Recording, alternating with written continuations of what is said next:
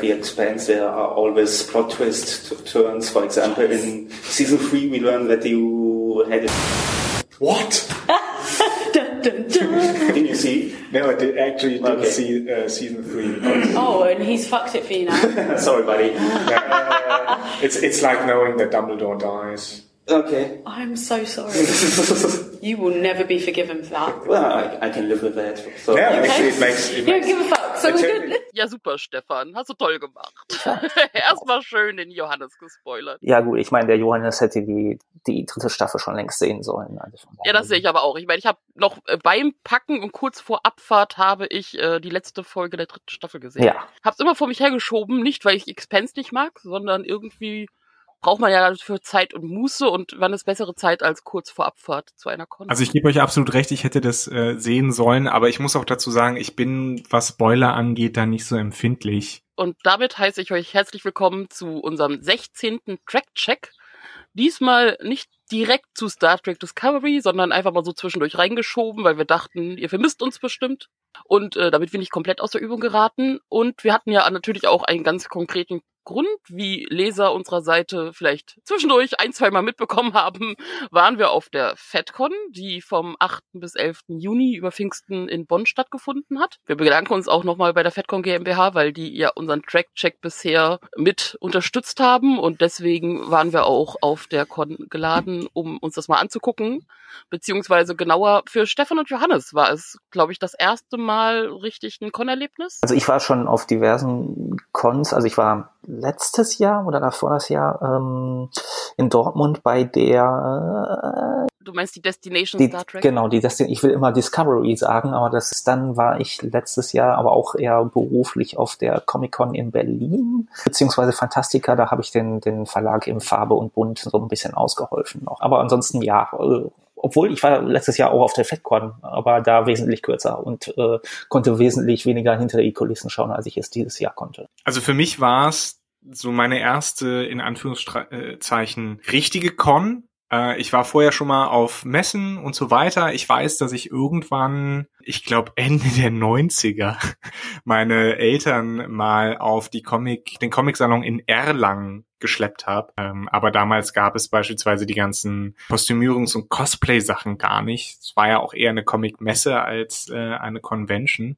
Äh, insofern, ja, war es äh, so, wie gesagt, meine erste richtige Con. Aber natürlich kennt man so die Versatzstücke. Ja, äh, für mich war es jetzt nicht wirklich die erste Con, vor allem gerade muss man sagen, äh, das habe ich auch nie geheim gehalten, gerade die ganzen Conventions der FedCon GmbH, ähm, da bin ich seit 2003 dabei, über die Ringcons, ja, der Ringe-Veranstaltungen damals und auch recht schnell äh, dann auch in den Helferkreis gerutscht. Wir haben dann relativ lang jetzt und auch nach wie vor ähm, die Bühnendekoration und ein bisschen drumherum übernommen. Und da bin ich nach wie vor tätig und mache das auch sehr gerne. Deswegen möchte ich eigentlich eher, dass ihr erstmal anfangt, mal ein bisschen so, so ein Stimmungsbild der Con zu zeichnen. Also für, für mich ist es halt jetzt im direkten Vergleich zu den anderen Cons, wo ich war, einfach, ich weiß nicht, vielleicht liegt das auch einfach am, am Hotel-Setup, dass es halt im Maritim stattfindet und nicht unbedingt auf dem Messegelände oder so, dass es halt wesentlich entspannter ist und dass halt auch viele Leute dann, dann draußen einfach so ein bisschen abhängen und nicht von einer Sache zur nächsten hetzen und äh, obwohl natürlich die Panelräume dann auch sehr schnell gefüllt sind, aber äh, gerade ich habe dann auch noch viele Leute dann draußen getroffen. Einmal die lieben Leute vom Trek am Dienstag, der Sebastian und der Simon, einmal schönen Gruß, falls sie das hören, oder vom Discovery Panel, dann auch noch den äh, Andreas und den, ich möchte sagen, Sebastian. Aber es, es, es ist halt so, äh, man, man trifft sich und lernt neue Leute kennen und äh, es ist einfach sehr, entspann sehr entspannte Atmos- Atmosphäre. Ich glaube auch die, die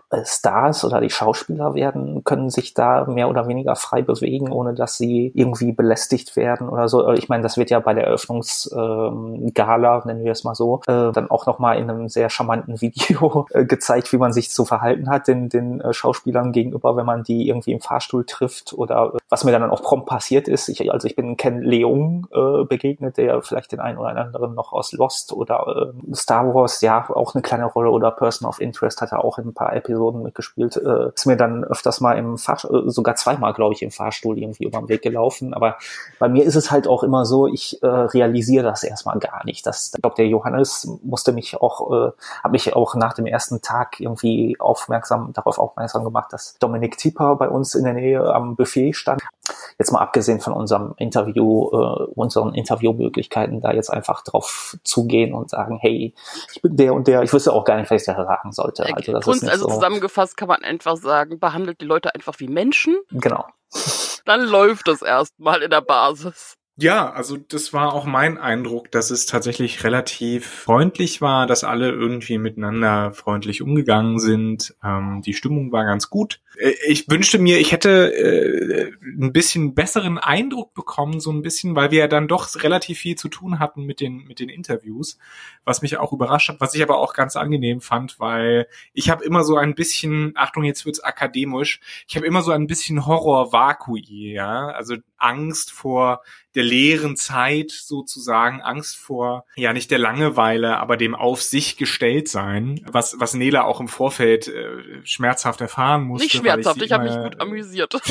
und dachte mir, ach, ach junger Padawan, du wirst schon sehen langweilig wird's nicht. Immer sorgenvoll gefragt habe, ja, was soll ich denn da machen? Kann ich da irgendwas machen? Kann ich euch irgendwie helfen? Ich weiß nicht, was ich da machen soll. Insofern war es war es auch, also war war eine gute Erfahrung für mich. Die die Panels, die ich mitbekommen habe, das waren leider nicht allzu viele, waren ganz interessant. Nee, war eine war auf jeden Fall eine schöne interessante Erfahrung auch für mich eben war es äh, interessant, die diese äh, Stars in Anführungsstrichen, also ne, diese Menschen zu interviewen, die man im Fernsehen gesehen hat äh, ja, da muss ich gerade sagen, kurz ein Einwurf hier, das war für mich auch diesmal was Besonderes. Einmal, und ich meine, da, das war ja, war ja auch im Interview von Frankie Adams rausgekommen, wo sie meinte, sie war ein bisschen eingeschüchtert, als sie das erste Mal ans Set gekommen ist und festgestellt hat, wie wunderschön alle sind. Ja, alter Verwalter war das eine Con mit lauter schönen Menschen, beeindruckend schönen Menschen sehr viele Bauchmuskeln. Ja, ich habe gerade gerade noch mal ähm, dieses Video von Wilson Cruz, diese kleine Botschaft am äh, am Ende äh, der der Con ähm, noch mal gesehen, wo wo er halt wirklich trainiert mit seinen Bizeps und Schul äh, äh, Schultermuskeln und so weiter und ich dann mit meiner schlechten Haltung auf den Fotos von den Interviews, dann denke ich mir so, ah, es hat schon, die sind halt. Schon, ich meine, dass, dass Leute, die im Fernsehen sind, meistens besser aussehen, ist klar, ganz oft, aber wirklich so eine Ansammlung an Menschen, die auch im echten Leben einfach unfassbar schön aussehen und dazu auch wirklich einfach nett und sympathisch durch, sind durch die Reihe weg. Das war so ein, mein Gott, seid ihr echt. ja, also ich glaube, am meisten hat mich, hat mich beeindruckt Ethan Peck, der einen mit seinem total offenen Gesicht, großen Augen, der hat sich zu mir rübergebeugt beim Interview. Also, also er war da, er hat diese Präsenz gehabt. Das, man hat das Gefühl, oder ich habe das Gefühl gehabt, da, da widmet sich einem wirklich jemand. Ähm, fand ich, fand ich äh, sehr interessant. Gott, war der nett. Also wirklich äh, aufmerksam und sehr nahbar und, und einfach, der, der, ohne Scheiß mit den meisten, auch, auch die Killjoys-Leute und eigentlich alle, wirklich dieses Mal wirklich alle. Man hatte das Gefühl, man möchte einfach abends mit denen nochmal eine Runde Bier trinken gehen. Und tatsächlich ginge das ja sogar tatsächlich. Also ich muss sagen, auf dieser Con war ja wirklich, ich glaube, so ziemlich alle Schauspieler wurden auch auf den Partys gesehen und haben einfach kräftig mitgefeiert. Und da muss ich auch nochmal Lob aussprechen an alle, die auf der Con waren, weil auch ohne Belästigung oder ähnliches. Also sehr gut, das funktioniert auch nur deswegen. Und jetzt weiter im Text, Johannes. Naja, was ich sagen wollte, also äh, das, das spielt ja mit rein. Cass Anwar hatte das ja in seinem Interview angesprochen, dass ähm, es ihm wichtig ist, dass man sich gegenseitig eben mit Respekt und Menschlichkeit begegnet. Und meine Erfahrung, also ich habe auch schon mal äh, im, im, im Fernsehbereich gearbeitet, Stefan, vielleicht kannst du das bestätigen. Für viele Schauspieler, Schauspielerinnen, Moderatorinnen, Moderatoren ist das, was sie machen, letztlich nur ein Job. Der Job bringt es mit sich, dass man natürlich ein Bild nach außen von sich zeigt, äh, dass Leute dann irgendwie ideal äh, interpretieren, dass man natürlich präsent ist, dass man, dass einen viele Leute vom Sehen her kennen, aber ähm, tatsächlich sind diese Menschen dann in ihrer Persönlichkeit dann doch oft, oft anders. Und wie gesagt, auch sehr bodenständig, weil es ja auch nur mehr oder weniger ein Job ist. Und ich glaube, das ist äh, für mich so der interessanteste Aspekt. Das hat man auch bei jemandem wie Bruce Boxleitner gemerkt. Ne? Der Mann ist halt, der Mann macht das als seinen Job, als seinen gut bezahlten Job. Und ähm, das äh, fand ich nochmal, das bestätigt zu bekommen, so ein bisschen, fand ich auch nochmal ganz interessant. Und natürlich auch wichtig, weil es immer klar sein muss, das sind Menschen, die das machen. Äh, die haben auch mal einen schlechten Tag, die haben gute Tage, die haben schlechte Tage, die haben mal mehr Bock ein Interview zu geben, die haben mal weniger Bock ein Interview zu geben, wobei letzteres war bei uns zum Glück weniger der Fall. Also sich, sich da immer im anderen zu erkennen, egal wie viele Leute ihn auf Amazon oder ähm, Hulu oder was weiß ich nicht oder Netflix gesehen haben, ähm, ist glaube ich eine ganz wichtige, ganz Trotzdem wichtige merkst Sache. du da ja einen Unterschied. Das war auch nochmal eine Besonderheit für diese Con, fand ich, weil sehr viele Leute aus aktuell laufenden Serien dabei waren, die auch im Con-Geschäft noch einigermaßen neu sind. Das war auch wirklich irgendwie ein bisschen spannend zu sehen, wenn man gerade erst Star Trek Discovery oder in meinem Fall halt wirklich Expense gerade noch einen Tag vorher gesehen hat und auf einmal stehen die vor dir und sehen auch echt noch so aus wie in der Serie, weil sie halt, das war gerade erst her, dass sie es äh, gemacht haben und nicht schon vor 20 Jahren oder so.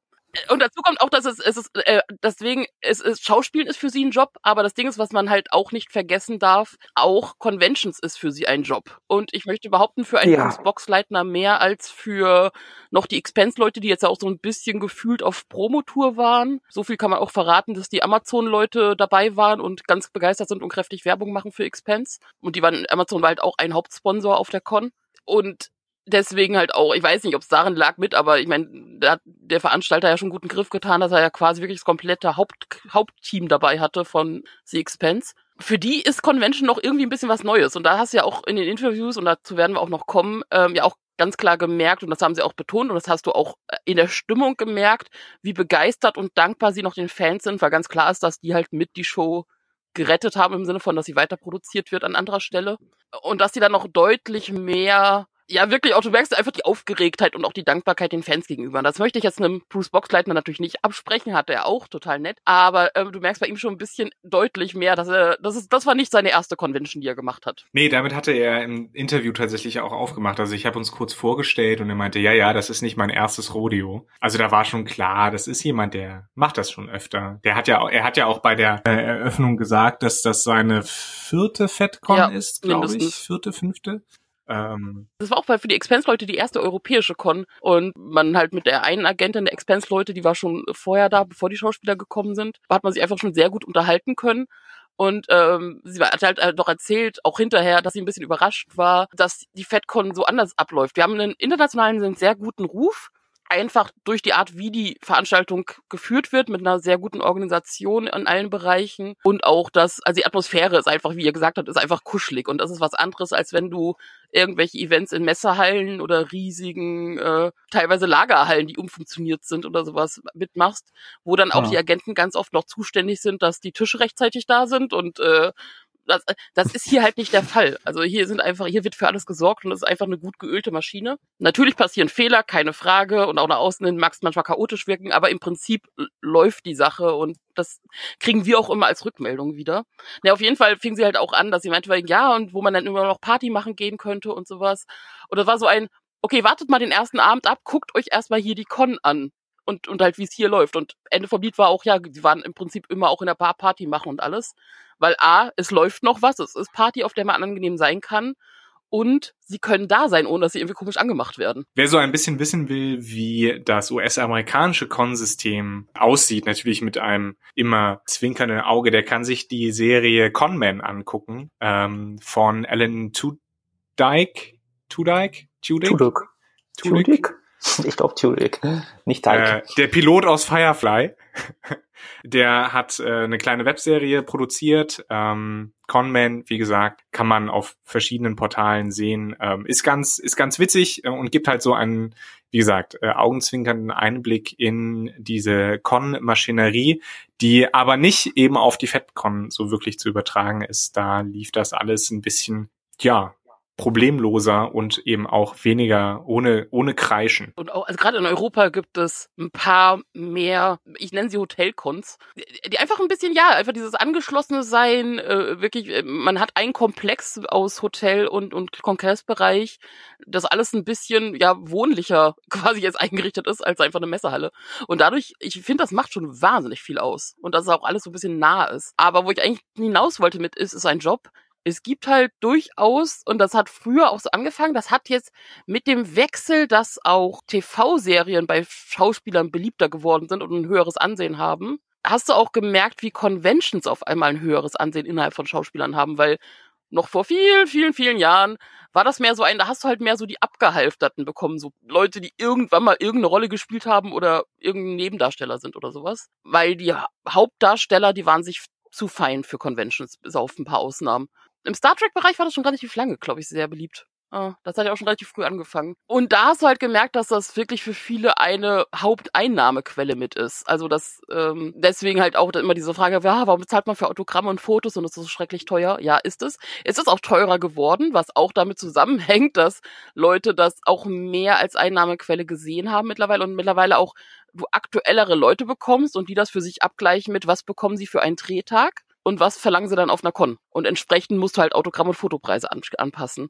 Das ist so ein, eine riesige Maschinerie, wo auch gerade aktuell sowohl in Amerika als auch in Europa, wie man merkt, überall springen Conventions auf auf einmal ist ein ziemlicher Markt geworden, also nochmal noch mal deutlich gewachsen und äh, das also so so so viel Schauspieler davon reden, dass sie ja für den Fans da sind und alles für die Fans machen, tun sie auch, also das möchte ich ihnen nicht abschnehmen, aber es ist halt trotzdem ein Job, für den sie eine Menge Geld nehmen auch gerechtfertigt. Das meine ich jetzt gar nicht negativ. Man muss sich nur dem immer bewusst sein, weil ja dann ganz gerne auf den Konveranstalter eingehauen wird, warum er sich den erdreisten könnte, so viel Geld für ein Foto zu nehmen.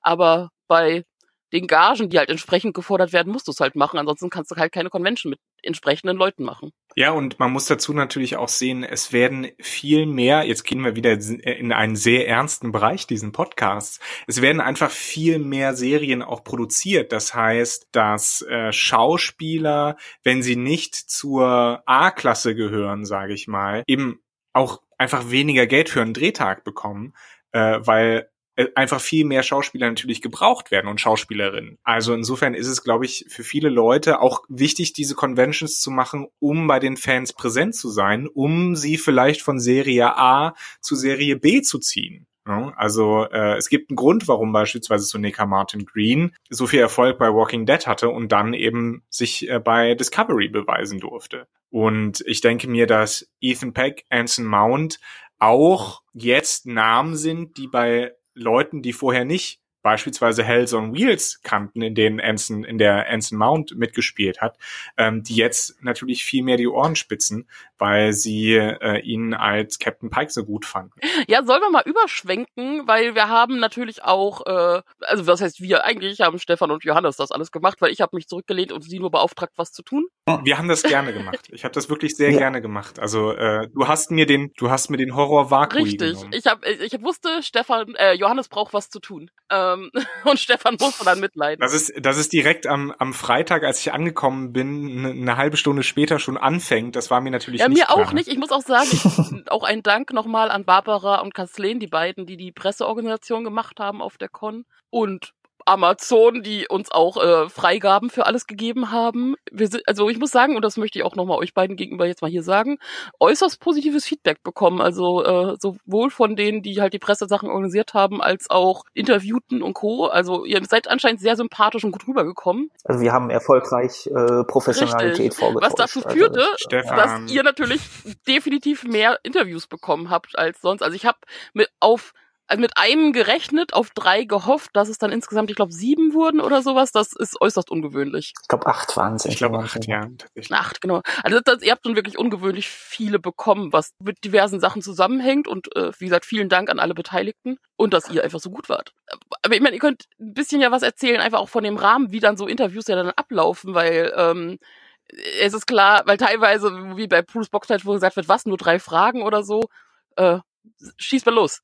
Ja, bei, bei uns war es halt auch, weil wir beide ja auch nicht damit gerechnet haben, dass wir so viele Interviews äh, kriegen. Wir haben uns äh, so ein bisschen zwar auf ähm, alle möglichen potenziellen Interviews vorbereitet, aber dann hieß es dann auch, ja, hm, vielleicht könnt ihr morgen noch den interviewen oder heute Abend noch die, die interviewen und dann haben wir uns natürlich äh, schnell noch, also obwohl uns die beiden die äh, beiden Hauptserien wie Expanse und Discovery natürlich bekannt sind äh, und auch die Schauspieler da einiges bekannt sind, haben wir uns dann noch ähm, natürlich so ein bisschen intensiver noch äh, schnell recherchiert, dann auch irgendwie so Fragen zu finden, die jetzt vielleicht jetzt nicht so äh, irgendwie gewöhnlich sind oder die man dann äh, schnell bei solchen Interviews gestellt bekommt. Ja, wir hatten pro Win äh, Interview so fünf bis zehn Minuten Zeit und äh, haben uns eigentlich dann schnell vorgestellt und Johannes hat meistens dann noch ein bisschen mehr äh, zu uns, zu unserer Seite und zu uns erzählt und ich habe da währenddessen Fotos gemacht, ähm, die man dann auch sehen kann. Also dass dann auch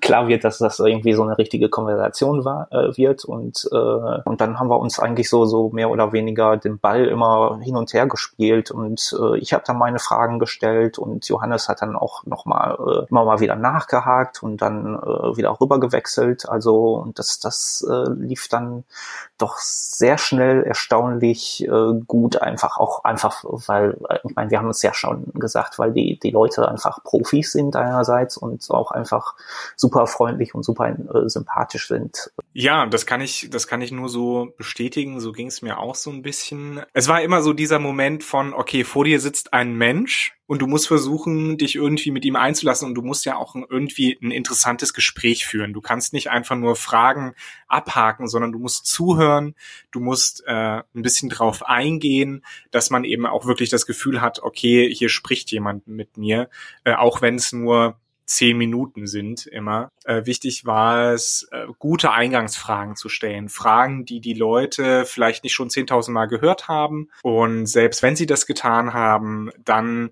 äh, vielleicht noch einen Dreh zu finden, wie man das Ganze interessant macht. Also beispielsweise bei Anson Mount war es ja so, dass man gefragt hat, wie, wie sind Sie an den Charakter Captain Pike rangegangen und er hat eine, und das will ich ihm nicht vorwerfen, aber es war so eine etwas Standardantwort, hatte ich, hatte ich den Eindruck, dass er halt ein ordentlicher, disziplinierter Schauspieler ist und ähm, dass er pünktlich ist und äh, seine Texte weiß und die Wahrheit sagt. Ich glaube, das war so ähm, das, was er gesagt hatte. Das wäre, da, da hätte man dann das Interview aufhören können, äh, wenn man dann nicht zuhört, sondern einfach nur sagt, okay, nächste Frage, weil dann wäre die Stimmung dahin gewesen. Aber dann war es eben wichtig zu fragen, okay, und wo hat das jetzt mit deinem Charakter zu tun? Was, was ist jetzt, was, wo bezieht sich das jetzt auf Captain Pike?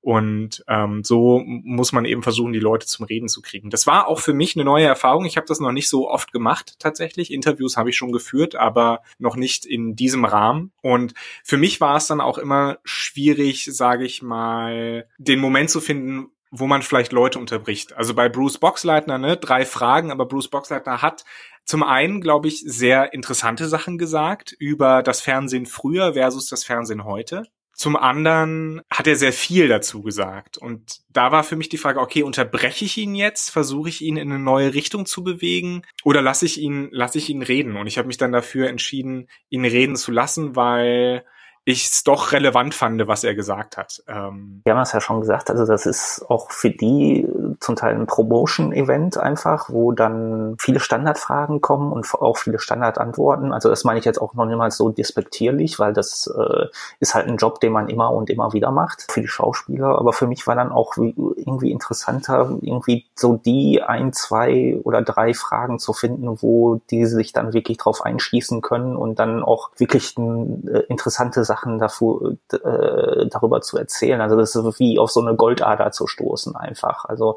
das fand ich äh, gerade bei dir, also du, das hast du solo geführt, das Interview bei Kess Anwar, direkt mit deiner ersten Frage über Social Media fand ich das so interessant. Also wo, äh, wo er auch selber gesagt hat, also ich habe diese Frage jetzt noch nicht gehört und dann hat er auch wirklich einfach so, naja, ich weiß jetzt nicht, wie viele Minuten es waren, aber es waren halt mehrere Abschnitte in dem Interview, dass du dann äh, verschriftlicht hast. Also dass er da sehr viel zu erzählt hat. Also und das finde ich dann halt viel interessanter als möglichst viele Standardfragen in ein Interview hineinzuquetschen. Ja, also mich interessiert halt die Person immer dahinter so ein bisschen. Ne? Also ich möchte eigentlich so ein bisschen wissen, was diese Menschen bewegt. Das haben wir auch immer versucht, so ein bisschen rauszufinden mit diesen Fragen, wie man sich auf Charaktere vorbereitet, wie man vielleicht zur Schauspielerei auch gekommen ist. Ähm, das sind das sind wichtige Fragen, Fragen, die natürlich auch die Leute interessieren. Auch da wieder eine Balance. Ne? Diese Standardfragen sind einfach Fragen, die Leute haben für die wir ja auch dieses Interview machen. Wir machen das ja nicht äh, äh, aus Jux und Dollerei, äh, weil wir uns toll finden, sondern weil wir natürlich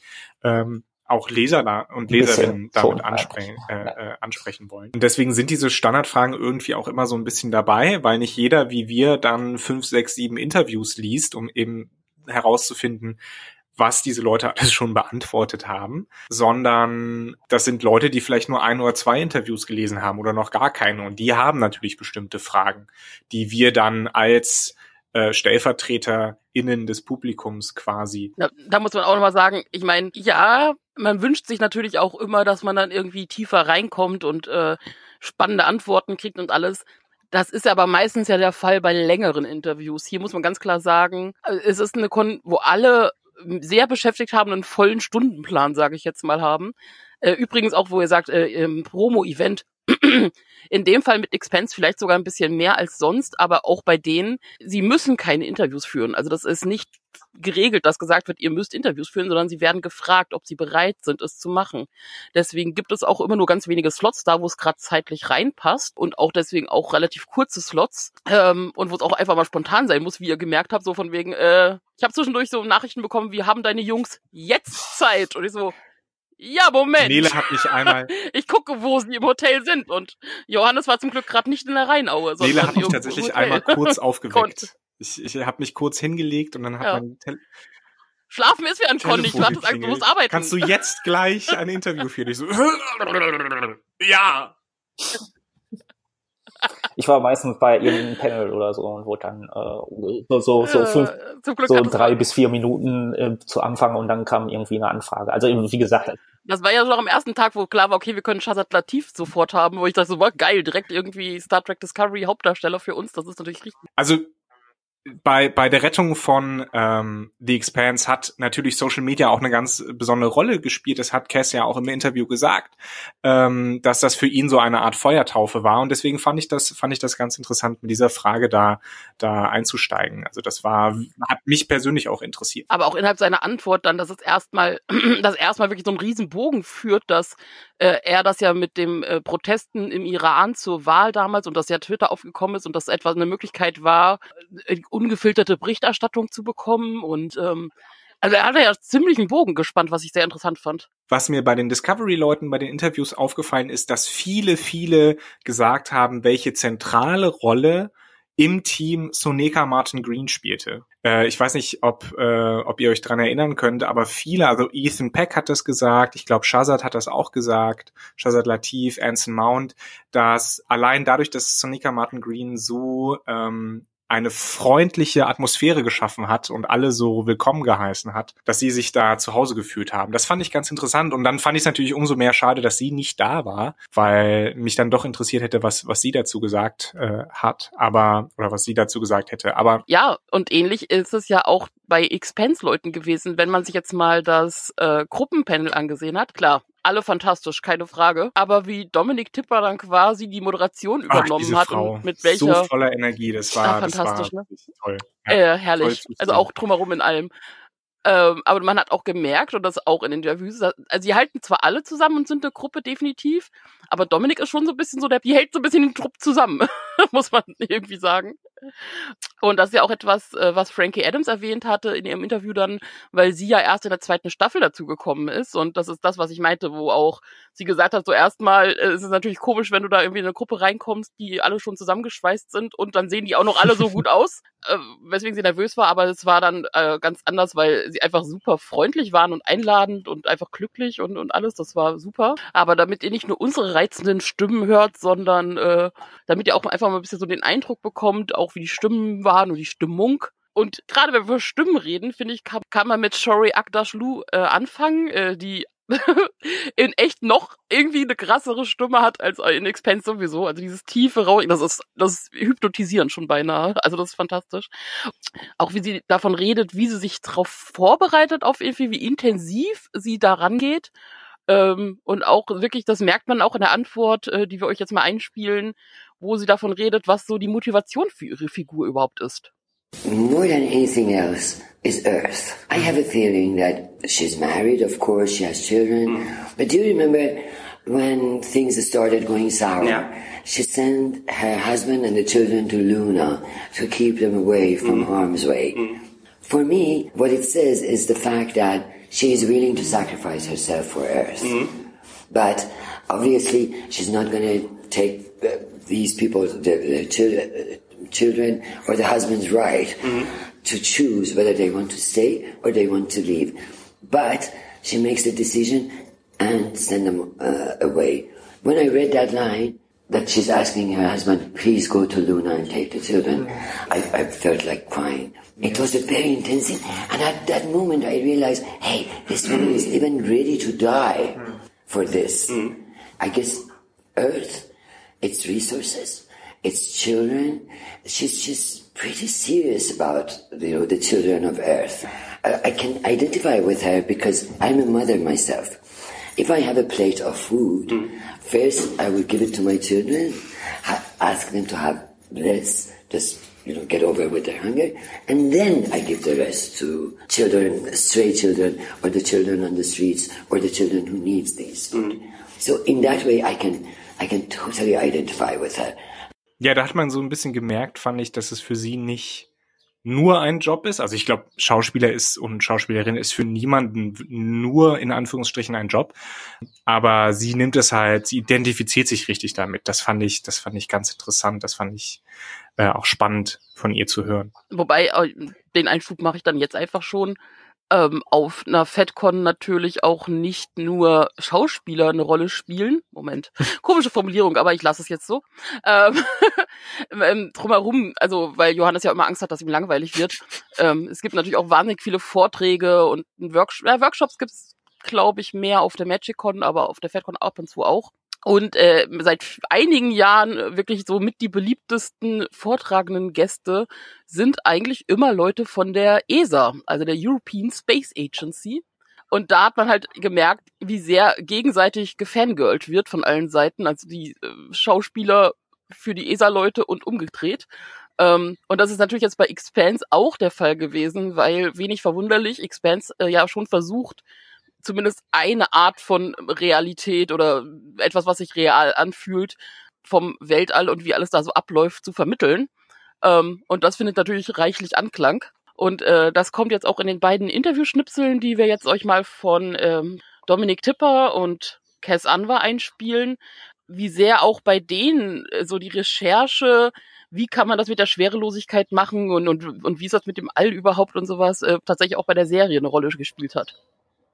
To the creators, uh, the writers, they they were absolutely dead set on debunking all the myths of space that everyone has because of science fiction that does kind of fake science.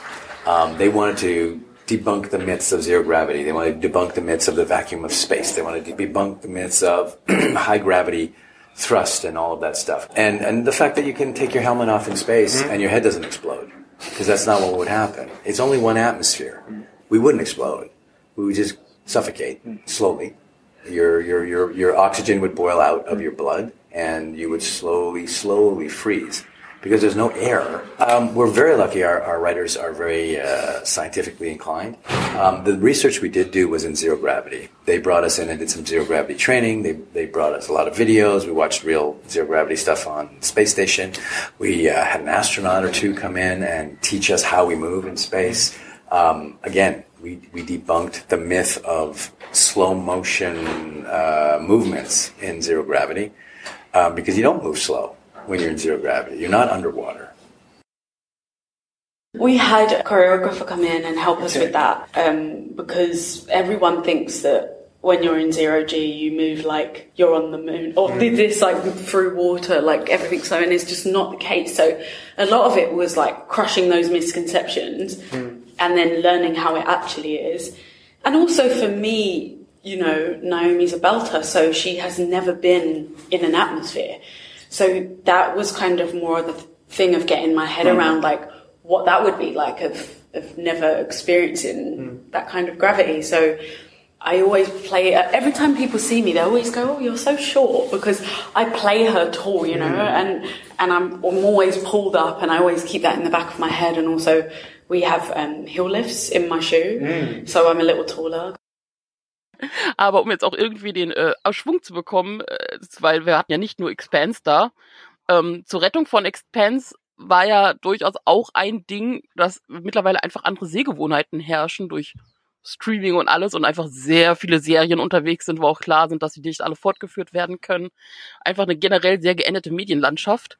Und das kriegen natürlich auch die Schauspieler mit. Und wie ich vorhin schon erwähnt habe, ist natürlich das Ansehen von TV-Serien mittlerweile deutlich größer. Und auch Bruce Boxleitner hat da so ein bisschen was zu, zu sagen. You know, we stream. We have all these different technology. We watch it on our phones. Mm. So that's enabled to really open it up and free it from the old constraints, I think. Uh, the television I watch is more of Netflix and Amazon and, and uh, Hulu and all those things that are coming. And I think that's really brought, uh, brought a uh, incredible energy and creativity, but to the whole thing. I mean, we're, you know, the Game of Thrones, think about that. I'll just bring that one up as a modern example of a Babylon 5 because there's a certain similarity. One was that there are uh, worlds that are imaginary worlds created here, right? That's why the movie theaters are desperate to get you into their movies because I can sit home with my 4K screen. Yeah, okay. I've got a great experience. It's hard to get me out of my couch, you know. You know what I'm saying? Yeah. So, um, and I think Babylon 5 was in the forefront of that because we came in, we came on just as the internet was coming mm. Also was ich, was ich interessant fand, auch in der Recherche zum Interview zu Boxleitner, war eben herauszufinden, dass Babylon 5 wirklich so eine der ersten Serien war, die, die einen ähm, kompletten Handlungsbogen über mehrere Staffeln hatte. Was heute, wie er auch Boxleitner im Interview sagte, mehr oder weniger die Regel ist. Also diese typische, ähm, wir setzen alles dann äh, am Ende der Episode auf Anfang, ähm, gibt es so nicht mehr. In der Reihenform gibt es das auch eigentlich so gut wie in keiner Serie, aber selbst in den Sim Simpsons äh, gibt es äh, fortschreitende Veränderungen. Sehr gut kann man das sehen an daran, wie sich Star Trek entwickelt hat. Also Star Trek The Next Generation startete, ich glaube 1989, verbessert mich, äh, und hatte zuerst dieses, ne, was wir schon mal besprochen hatten, Dilemma der Woche und danach ist mehr oder weniger alles auf Anfang. Aber dennoch gab es dann gewisse überbordende, jenseits von Mehrteilern, überbordende Storybögen, die sich, die sich entwickelten, dann vor allen Dingen in den späteren Folgen. Ähm, und dann hatte man Voyager, Deep Space Nine, die das noch ein bisschen verstärkt haben. Und jetzt mit Star Trek Discovery haben wir eine Serie, die sehr stark eben auf diese fortschreitende, ähm, diesen fortschreitenden Handlungsbogen setzt, was für die Serie, für Star Trek als Marke äh, auch eine interessante Entwicklung ist. Äh, und eine, die, wie wir ja auch im Star Trek Podcast diskutiert haben, nicht unbedingt eine, immer eine gute Entwicklung ist. Das, das merkt man auch so ein bisschen im Interview mit äh, Shazad Latif. Wie gesagt, es ist wichtig, dann mit einer spritzigen kleinen Frage einzustellen. Und meine Eröffnungsfrage war ein kleines Wortspiel. Äh, What the Vock happened to Tyler? What the Vock happened to Tyler? how how was? Yeah, my understanding of it yeah. was that Vogue went through this transition. They overlaid oh. this soldier's Tyler's memories and screaming and all that, and they put his bones down and all that kind of stuff. So it was Vogue that went through that. It wasn't, and it was sort of that transfer of memories, consciousness, all that kind of stuff, which then obviously ended up taking over this. But Vogue sort of sleeping inside there. Thanks for clearing that up. That was puzzling me. It was puzzling everyone. I think even while we were doing it, even mm-hmm. writers had different ideas. Everyone, the directors, all people that weren't even playing the part, to me and go, "I think it's more." Like, I don't know. I've, I've been told it was like this. So, okay. Because at the start, I was told one thing, but then obviously people changed over. People didn't. So there was always so many opinions. Und wie ihr hört, Shazad wusste teilweise auch nicht so wirklich, was mit seinem Charakter passiert ist, was zeigt, dass auch die Autoren von Star Trek Discovery nicht immer hundertprozentig wussten, in welche Richtung sie geht, was man der Serie da leider so ein bisschen angemerkt. Also auch wenn, wenn, wenn hinter den Kulissen manchmal nicht alles bis zum letzten Ding durchdacht wurde, merkt man aber auch schon gerade bei ikonischen Rollen wie Spock oder Pike, ja Pike weniger, aber Spock vor allem, ähm, dass die Schauspieler sich durchaus bewusst sind, welch, was für eine Rolle sie da übernehmen und ähm, wie man sich so mit dem Druck auseinandersetzen muss und auch welch, welchen Umgang man hat und wie man den Zugang zur Figur findet. Und äh, da fand ich tatsächlich Ethan Peck sehr angenehm und nachdenkend in eurem Interview. I didn't want to uh, Wait, oh my gosh, I, I'm, I'm still so jet lagged. I keep forgetting what No, I'm to it's, say. it's, it's totally understandable. Um, no, no, it's a, it's a. I have a great thought uh, I want to share. oh my god, this is so silly. Um, oh yeah, so so when I'm, I don't want it to be for for other people, hmm. right? Like if I succumb to the expectations of others, then it's not my own, hmm. and it's created out of fear. And if I really could just focus and be in solitude with the responsibility that I felt, because it did mean a lot to me that it was played and performed well. Uh, and I had no idea how I was going to do it. Hmm. So I really kind of shut myself away hmm. and cut myself off from, it was very, I kept myself in a very controlled environment hmm. because I knew that if I, again, was creating out of fear or for the expectations of other people, then I would make something inauthentic. And what I knew had to happen was that this version of Spock was alive and authentic for me. The responsibility was my own and I had my own bar but I couldn't blur that with the responsibilities that other people set upon me. Also er ist sich dieser Verantwortung definitiv bewusst, aber ähm, muss sich dann auch letztendlich so ein bisschen isolieren von den ganzen äh, Einflüssen, die jetzt auch seitens von Fans und sowas alles äh, zustande kommen und sich dann wirklich auf die Verantwortung dann konzentrieren, die er hat. Und äh, also es ist auf jeden Fall sehr nachdenklich und, und gerade dieser Vergleich zum Mount, der ja eigentlich sehr wenig hat, aber trotzdem, äh, Pike ist trotzdem irgendwie eine ikonische Figur, die er gerecht werden muss. Und Mount äh, schien mir dann, also jetzt gerade in der ersten Antwort, die er dir gegeben hat, Johannes, dann doch sehr äh, pragmatisch, was das angeht. Wobei auch Mount, ich meine, den Soundclip können wir dann auch gleich mal einspielen, ja sich durchaus Gedanken zu seiner Rolle gemacht hat und ich finde auch ihn sehr gut getroffen hat. Aber natürlich dadurch, wie du auch gerade ausgeführt hast, einen anderen Ansatz, dadurch, dass auf Pike deutlich weniger Vermächtnis lastet. Er ist zwar innerhalb der Klassik-Serie und des Track-Fandoms durchaus ein Begriff, aber natürlich, weil er ja kein richtig ausgereifter Charakter war, hat er deutlich mehr Freiheiten, wie er jetzt was umsetzen kann und er hat es ja super getroffen. und ja, dazu hat er auch was zu sagen. Clearly, Lorca uh, was true to the Mirror Universe because he thought leadership is you lead by strength, discipline. Pike's smart enough to realize that if someone's made it into Starfleet, they're pretty disciplined, and that I think that he he knows that his his greatest resource is his team, and so that, that's my favorite quality about those bridge scenes. I, I believe, I hope. Speaking of Star, Star Trek fan, are different than any other bridge, bridge scenes in the canon because Pike, if he has one superpower, it's turning the bridge into a larger brain because he's selfless enough to say. I'm stumped. you know, you know, give me best idea wins. Go. Es ist wirklich wunderbar zu sehen, wie gut die beiden sowohl auf der Bühne als auch so, wenn sie ganz locker im Hotel rumliefen, überall aufeinander achten und auch harmonieren. Also sie waren meistens irgendwie im Doppelpack irgendwo zu sehen, wenn sie rumliefen. Und, und dass auch beide, wie sie auch auf der Bühne in ihren Panels gesagt haben, definitiv auch offen sind für eine eigene Serie mit Enterprise und den beiden, und beziehungsweise dann auch Rebecca dazu. Wie äh, Kurzmann ja letztens erst in seinem Interview, in einem Interview mit Deadline gesagt hat, ähm, dass das ja durchaus noch eine Möglichkeit ist. Also es ist nicht abgeschrieben und ich hoffe natürlich sehr, dass das einfach zustande kommt, weil ich will sehr, sehr viel mehr von den beiden zusammen sehen. Äh, am letzten Tag dann nochmal das Shazad Latif-Panel. Eigentlich sind immer wieder alle vier dann letztendlich gemeinsam aufgetreten. Also Wilson Cruz. Ähm, das waren dann quasi zwei Doppelpanels hintereinander, also wo alle vier anwesenden Discovery-Darsteller erst äh, bei, war es Wilson Cruz im kleinen Saal oder war es Shazad Latif? Nee, ich glaube Wilson Cruz war im kleinen, wo da dann alle, alle drei anderen auch noch mit aufgetaucht sind Mhm, und sie genau. vier das, das Gruppenpanel gemacht haben und danach sind sie direkt gemeinsam in den Hauptsaal gezogen, weil da Shazad Latif angekündigt war und da sind auch alle drei noch dazugekommen. Das heißt, man hatte im Prinzip, wenn man es clever getimed hat, zwei Stunden hintereinander einfach das Discovery-Panel. da wirklich so, so eine sehr große Zuneigung zwischen einfach diesen Darstellern herrscht. Ich glaube, sowas kann man auch nicht vortäuschen unbedingt. Und äh, ich meine, jetzt auch nochmal, um Wilson, Wilson Cruz zu erwähnen, den ich